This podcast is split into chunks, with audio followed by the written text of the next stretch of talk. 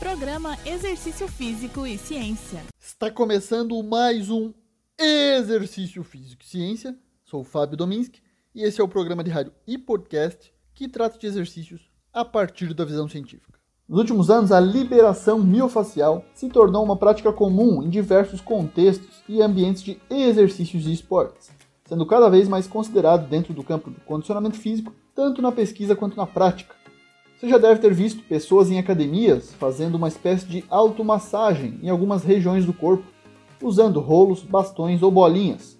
Vamos entender um pouco mais sobre isso. A liberação miofacial é uma intervenção terapêutica para liberar tecido de áreas da face tensas é sugerido que, através de alta ou sustentada pressão, há detecção de sensações alteradas de tensão na musculatura pelos órgãos tendinosos de Golgi, provocando relaxamento das fibras musculares.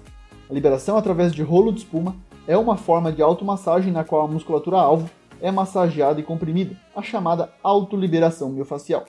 Essa é uma das formas mais comuns, por isso vamos nos ater a ela hoje. A ciência tem produzido bastante sobre isso desde 2013 isso porque há aumento na eficiência da preparação de treinamento ou competição e por acelerar a recuperação pós-exercício a partir dessa intervenção. Acredita-se então que essa intervenção pode melhorar tanto o desempenho atlético de forma aguda quanto a recuperação de uma sessão intensa de atividade física ou de exercícios. Dessa forma, utiliza-se essa estratégia tanto antes do treinamento como forma de aquecimento, preparação para a parte principal. Vamos até no final do programa exemplificar em relação ao exercício de agachamento, quanto após o treino, como estratégia de recuperação. Fui atrás das melhores evidências sobre o assunto e encontrei várias revisões sistemáticas com meta-análise, ou seja, o melhor conteúdo que temos disponível na literatura para nos basearmos. Em revisão na Sports Medicine, uma das principais revistas de medicina do esporte do mundo, pesquisadores alemães verificaram que em 26 estudos envolvendo um total de 906 pessoas, a liberação miofacial com rolo de espuma induziu a elevados aumentos agudos na amplitude de movimento das articulações. Porém, na meta-análise comparando os efeitos do rolo de espuma com o alongamento, viu-se que a magnitude do efeito do rolo de espuma é comparável ao alongamento, ou seja, não houve diferença entre essas duas intervenções.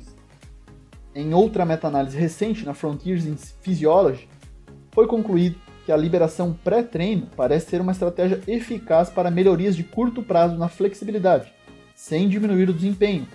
Foi isso que também uma meta-análise que reuniu 13 estudos e foi publicada no Journal of Bodywork and Movement Therapies concluiu.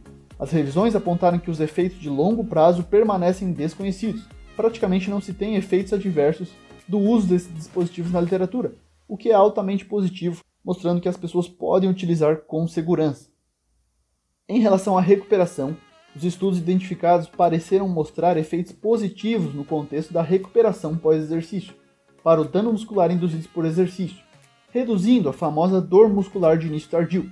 Mas e a prescrição de liberação miofacial, ou seja, quantas séries podemos fazer, qual a duração da série e a velocidade de cada repetição? Em revisão no Journal of and Conditional Research, com análise de 73 artigos envolvendo 254 análises, para maior amplitude de movimento através da liberação miofacial, foram encontrados alguns resultados interessantes através de meta-análise. Então são recomendadas de uma a três séries, são consideradas ótimas para melhorar a amplitude de movimento. A duração da liberação deve ser entre 30 e 150 segundos por série, ou seja, meio minuto ou até no máximo dois minutos. O rolamento de cada repetição, considerando o rolo de espuma, deve durar entre 2 e 4 segundos em cada direção do movimento. Devido à acessibilidade, facilidade, eficiência e custo, essa é uma estratégia que cada vez mais deve estar presente nos programas de treinamento. Por exemplo, antes de fazer o agachamento, um exercício complexo, bastante coisa pode ser feita para melhorar seu movimento, pois é necessário o conjunto de uma boa mobilidade e uma boa estabilidade articular. Então experimente liberar primeiro a face plantar para melhorar a mobilidade do tornozelo, isso você pode fazer apenas com uma bolinha, passando a planta do pé sobre a bola, pode ser até uma bolinha de tênis. Com um rolo de espuma, os músculos da panturrilha, solo e gastrocnêmio merecem atenção, pois a perda da dorsiflexão dos tornozelos está intimamente ligada à restrição de movimento desses músculos, e no agachamento implica em mau posicionamento dos joelhos e tronco. Na parte mais rígida da coluna vertebral, a região torácica, esses músculos interferem na mobilidade da região, em todos os tipos de agachamento.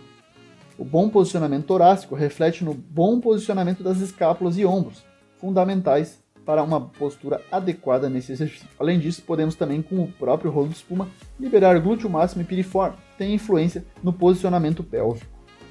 Os adutores também podem ser liberados numa rotina preparatória para o treino principal. Bom, então vimos através de evidências que a liberação miofascial tem efeitos positivos na amplitude de movimento de forma aguda e sem prejuízo no desempenho. Esse foi mais um Exercício Físico e Ciência. Lembrando que todos os nossos programas estão no Spotify, no Google Podcasts, no Deezer e no Apple Podcasts. Um abraço e até a próxima. Você ouviu Exercício Físico e Ciência com o professor Fábio Dominski, na Rádio Desk FM 91.9.